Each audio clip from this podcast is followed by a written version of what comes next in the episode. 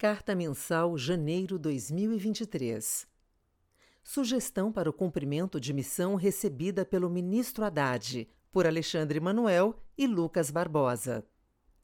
O ministro da Fazenda, Fernando Haddad, a pedido do presidente Lula, tem a missão de colocar o pobre no orçamento e o rico no imposto de renda este artigo visa sugerir ao ministro uma maneira de cumprir essa missão, culminando na redução da desigualdade e da pobreza, assim como na ampliação da responsabilidade fiscal. A sugestão será rever a política de subsídios tributários. Abaixo, o diagnóstico, narrativa e instrumento para implantá-la. Primeiro, é preciso reconhecer que o pobre já está na peça principal do orçamento federal, que é discutida anualmente. Nesta, cabe alertar que os parlamentares têm a discricionariedade de alocar somente cerca de 4% do total de despesas, sendo as demais despesas obrigatoriamente destinadas por algum mandamento legal previamente estabelecido. De fato, inferimos que, dos 1,8 trilhão de reais de despesas fixadas no projeto de lei orçamentária de 2023, ao menos 890 bilhões, ou 47% do total, são vinculadas a programas que são, em sua maioria, utilizados pela população de mais baixa renda são os recursos destinados à rede de atenção primária do SUS, cerca de 19 bilhões de reais, ao MEC, excetuando o ensino superior, 80 bilhões de reais, à complementação do Fundeb, 40 bilhões de reais, e aos beneficiários da LOAS, 87 bilhões de reais, da Previdência Rural, 170 bilhões de reais, e da Previdência Urbana, com ganhos de até um salário mínimo, 380 bilhões de reais. Além disso, há o orçamento para o Bolsa Família, que está próximo de 150 bilhões de reais. As demais despesas primárias, servidores públicos ativos e inativos, benefícios previdenciários acima de um salário mínimo, universidades, média e alta complexidade do SUS, etc., também são usufruídas pela população de mais baixa renda. Contudo, há diversas evidências que, em grande medida, estas despesas têm como beneficiários os cidadãos que estão entre os 10% mais ricos do Brasil. A título de ilustração, ver o estudo Efeito Redistributivo da Política Fiscal no Brasil, Ministério da Fazenda, 2017. Portanto, a missão do terceiro governo Lula não será inserir os pobres, mas sim ampliar sua participação no orçamento e melhorar o desenho das políticas e a eficiência do gasto. Segundo, ainda no diagnóstico, o governo federal precisa fazer 1,5% do PIB de superávit primário para tornar a dívida sustentável. Para isso, esperamos que Haddad mantenha a postura austera que teve à frente da prefeitura, vide a difícil reforma do IPTU. Assim, entendemos haver duas maneiras de ampliar a participação do pobre: reduzindo a participação dos 10% mais ricos no orçamento ou ampliando a tributação sobre os realmente ricos, aqueles que estão no percentil mais alto da população. Reduzir a participação do primeiro grupo não é tarefa fácil, visto que nos referimos a pessoas com 4 mil reais ou mais de renda domiciliar per capita. A alta desigualdade e baixo nível de renda nacional dificultam a discussão de redução da participação destes no orçamento. Por consequente, uma forma efetiva de o ministro Haddad cumprir a missão é avançar na ampliação da tributação dos 1% mais ricos, cuja renda domiciliar per capita está acima de 16 mil reais. Uma vez alinhados com o diagnóstico, a forma mais eficiente de avançar nessa pauta é retomar o debate sobre os subsídios tributários. E há, boa vontade do presidente Lula quando falou que as deduções de saúde do imposto de renda são injustas, corroborando diversos estudos sobre o assunto. Em terceiro lugar, qual a narrativa para eliminar essas renúncias da saúde e outros subsídios, gastos tributários que basicamente beneficiam apenas aqueles que estão no 1% mais rico da população? Estudos mostram que o Brasil foi na contramão do resto do mundo ao promover forte expansão desses subsídios entre 2006 e 2014, elevando-os de 2% para 4,3% do PIB, resultando, sobretudo, em menor arrecadação em relação ao PIB para o governo federal. Boletins de Subsídios da União 2019. A política de subsídios tributários ao longo da última década foi uma das principais razões do buraco fiscal que entramos desde 2014. Reverter parcialmente essa política irá catalisar o processo de recuperação fiscal, além de contribuir para maior justiça tributária e redução de desigualdades no país. Ao reonerar pelo menos um quarto dos 4,3% do PIB, ou 430 bilhões de reais, de renúncias tributárias federais, não renovar a desoneração do PiscoFins dos combustíveis, 0,5% do PIB, concedida em 2022, e controlar gastos, o ministro Haddad concretizará o ajuste fiscal perseguido desde 2016, necessário tanto para estabilizar a dívida pública quanto para reduzir significativamente a taxa real de juros.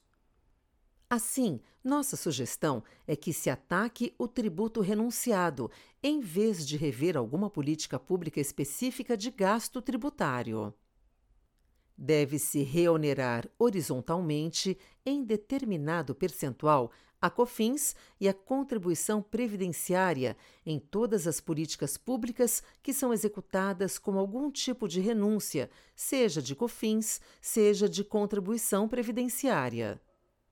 Ressalte-se que as renúncias tributárias concedidas no período 2006-2014 não tiveram efeitos macroeconômicos, como aumento de receita ou diminuição de despesa primária, que factualmente deveriam ter ocorrido no decorrer desse período, tal como ocorreu em outros países. Por fim, ao rever os subsídios tributários neste começo de governo e seguir com a reforma tributária, Haddad dará um passo importantíssimo para cumprir a missão recebida de Lula. Além de ampliar a justiça tributária, irá sinalizar compromisso com a busca do superávit primário e a sustentabilidade da dívida, importantes para a redução da taxa real de juros e alcance do crescimento sustentado. Alexandre Manuel é economista-chefe da Azequest e ex-secretário nos Ministérios da Economia e da Fazenda 2018-2020. Lucas Barbosa é economista da Azequest. Estratégia macro.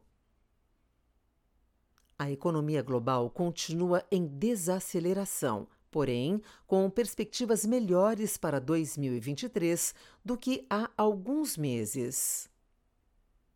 Elevamos a probabilidade da ocorrência do chamado soft landing, tanto por vislumbrarmos maior chance de as taxas de inflação nos Estados Unidos e na Europa convergirem rapidamente para as metas miradas pelos bancos centrais, quanto pelo fim das medidas de Covid-0 na China. Nos Estados Unidos, após alta de juros de 0 para 4,50% em 2022, desaceleração na atividade e queda nas últimas leituras de inflação, o mercado tem debatido intensamente quando o Banco Central Americano, Fed, irá encerrar o atual ciclo de alta da taxa de juros. O mercado já precifica cortes no segundo semestre, com taxa terminal ao redor de 4,90%. a persistência do núcleo da inflação de serviços e o mercado de trabalho apertado permanecem como obstáculos para que o Fed inicie o processo de relaxamento nas condições financeiras. Na Europa, o consumo ainda forte e a queda nos preços de energia contribuíram para a melhora dos indicadores de confiança das empresas e consumidores, Contudo, diferentemente dos Estados Unidos, a inflação apresenta sinais de maior persistência, indicando que o Banco Central Europeu, ECB, permanecerá no processo de restrição monetária relativamente por mais tempo. Na China, o fim das medidas de Covid-0 a partir de dezembro de 2022 e a consequente normalização da mobilidade têm elevado as projeções de atividade em 2023. Essas projeções justificam a perspectiva de preços de commodities maiores e colocam em xeque os cenários de desaceleração na atividade e queda acentuada na inflação global Atualmente, a mediana das projeções está em 5,35%.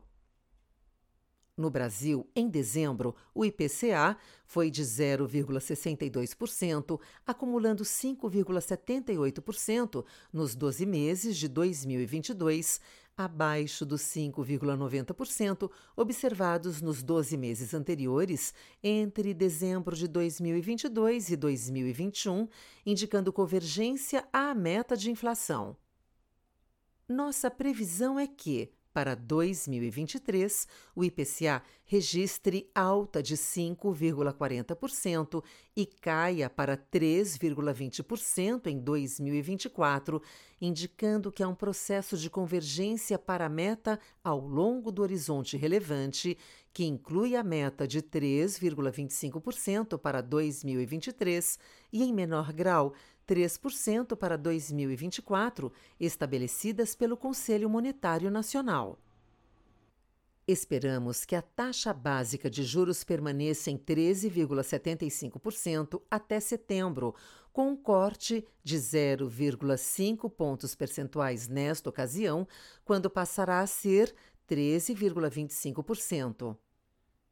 Ademais, em 2023, esperamos uma taxa de crescimento do PIB de menos 0,2%, especialmente pelo forte impacto das restrições financeiras sobre a atividade produtiva. No momento, esperamos um câmbio médio de R$ 5,00 dólar no final deste ano, a partir dos compromissos públicos com a responsabilidade fiscal apresentados pelos presidentes reeleitos na Câmara e no Senado, assim como sinais dados pela nova equipe econômica que trabalhará em ações que visem a sustentabilidade fiscal e evitem retrocessos institucionais. Falta, no entanto, maior alinhamento dos discursos do presidente Lula com os de sua equipe econômica, que ajudaria a melhorar as expectativas e a dinâmica dos juros, inflação e crescimento dos próximos anos.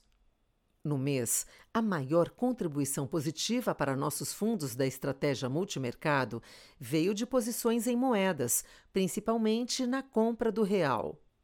Em outras moedas, destaque para a compra do dólar australiano, iene japonês, peso mexicano e won sul-coreano. Em juros locais, o resultado de posições aplicadas em juros nominais curtos, via opções, e aplicado na curva pré de até dois anos foi positivo. Contudo, as posições em NTNBs longas foram as maiores detratoras de resultado no mês. Em commodities, o fundo teve resultado positivo na compra de ouro e cobre. As posições do fundo em juros internacionais, aplicadas em juros mexicanos de dois anos e Treasury de 10 anos, e tomadas em juros europeus, tiveram resultado neutro. A estratégia de bolsas internacionais teve resultado negativo na venda de bolsas americanas e compra de índices de emerging markets e China. O Azequest Multi fechou o mês com 1,08%, o Azequest Multimax com resultado de 1,10% e o fundo Azequest Multi PWR, versão arrojada da estratégia macro e que busca uma utilização de risco mais 1,5 vezes maior do que o Multimax encerrou o mês com performance de 1,17%, acumulando retorno de 12,92% em 12 meses. Estratégia de renda variável. Em janeiro, as principais bolsas americanas registraram alta. O S&P 500 subiu 6,18% após a divulgação de dados mais positivos para a inflação ao consumidor nos Estados Unidos e de uma expectativa de que o Federal Reserve desacelerasse o ritmo de aumento das taxas de juros para 25 bips, o que se confirmou na reunião de 1 de fevereiro. O índice de ações de tecnologia Nasdaq subiu 10,62%, enquanto Dow Jones registrou alta de 2,83%. A bolsa chinesa continuou a trajetória de alta após forte valorização no mês de novembro e dezembro e subiu mais 9,64% em janeiro. Novos dados indicaram a continuidade da retomada da atividade econômica e têm ditado o ritmo do principal mercado asiático. Enquanto isso, a Bolsa Brasileira inverteu a tendência dos últimos dois meses e registrou alta em janeiro, com o Ibovespa rendendo mais 3,37%.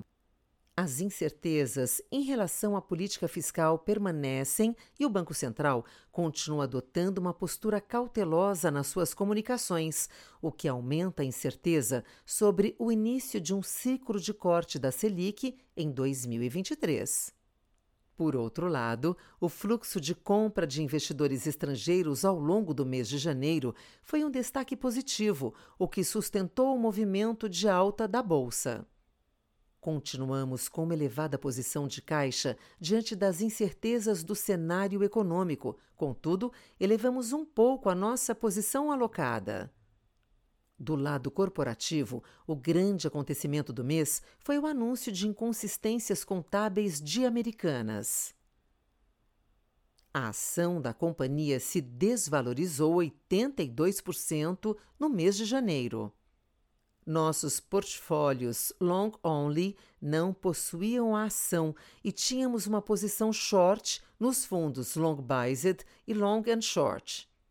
Nossa visão pessimista para a empresa é derivada do fato de que a Americanas já não conseguia entregar resultados positivos há alguns anos e sua posição de alavancagem piorou ao longo do tempo. Quanto à atribuição de resultado dos nossos portfólios, os setores de varejo e serviços financeiros foram os que mais contribuíram positivamente, enquanto saúde, energia elétrica e bens de consumo foram os maiores detratores. Em janeiro, o Azequest Ações teve retorno de 3,74%. O Azequest Small Mid Caps rendeu menos 2,65% e o Azequest Top Long Biased menos 0,50%. Já o Azequest Total Return encerrou o mês com o resultado de 0,97%. Estratégia de crédito. O mercado primário de janeiro foi afetado pelo momento de mercado com o evento de Americanas. Apesar de algumas ofertas estarem na rua, naturalmente o evento provocou alterações de cronograma e de precificação para novas emissões, de forma que o volume emitido de janeiro ficou prejudicado. O mercado secundário foi marcado pela abertura de spreads de crédito de forma geral, consequência do mau humor do mercado após o evento mencionado. Em nossos fundos, já vínhamos aumentando caixa com vendas de ativos de baixo carrego e via alavancagem para os mandatos aplicáveis. Na ponta da compra, fomos conservadores e parcimoniosos com nosso caixa, mesmo com oportunidades com spreads atraentes no secundário e realizamos alocações pontuais e de volumes modestos. O Azequest Lute teve um rendimento de mais 1,05% no mês de janeiro, resultado abaixo da rentabilidade alvo de longo prazo pensada para o fundo. A estratégia de debêntures em CDI sofreu com a abertura dos spreads de crédito devido ao mau humor com o evento de Americanas. Não tínhamos exposição ao nome neste mandato. O Azequest Valore teve um rendimento de mais 0,28% no mês de janeiro, resultado abaixo da rentabilidade alvo de longo prazo pensada para o fundo. A estratégia de debêntures em CDI foi impactada pelo evento de Americanas, além da abertura dos spreads de crédito devido ao mau humor do mercado com o evento. O Azequest Altro teve um rendimento de menos 0,26% no mês de janeiro, resultado impactado principalmente pelo evento de Americanas. No mercado local, também tivemos uma abertura geral dos spreads de crédito devido ao mau humor do mercado com o evento de Americanas. Na parcela offshore, tivemos resultados negativos tanto na posição de bonds quanto de derivativos. O Azequest Supra teve um rendimento de menos 1,31% no mês de janeiro, resultado impactado principalmente pelo evento de Americanas. No mercado local, tivemos também uma abertura geral dos spreads de crédito devido ao mau humor do mercado com o evento de Americanas. Na parcela offshore, tivemos resultados negativos tanto na posição de bonds quanto de derivativos. Por fim, o Azequest Debentures Incentivadas teve um rendimento de mais 0,22% no mês de janeiro, resultado abaixo do IMAB5, mais 1,396%. Perdemos com a abertura dos spreads de crédito e no posicionamento relativo entre os vértices da curva de juros real. Outras estratégias. O Azequest Low Vol, destaque em nossa grade de produto por sua consistência de performance, encerrou o mês de janeiro com retorno de 1,37% e em 12 meses rendeu 15,37%, equivalente a 120% do CDI. Ao mesmo tempo, o fundo Azequest Termo rendeu 1,13% no mês, correspondendo a 101% do CDI e acumulando o equivalente a 102% do CDI em 12 meses, mantendo sua rentabilidade alvo planejada.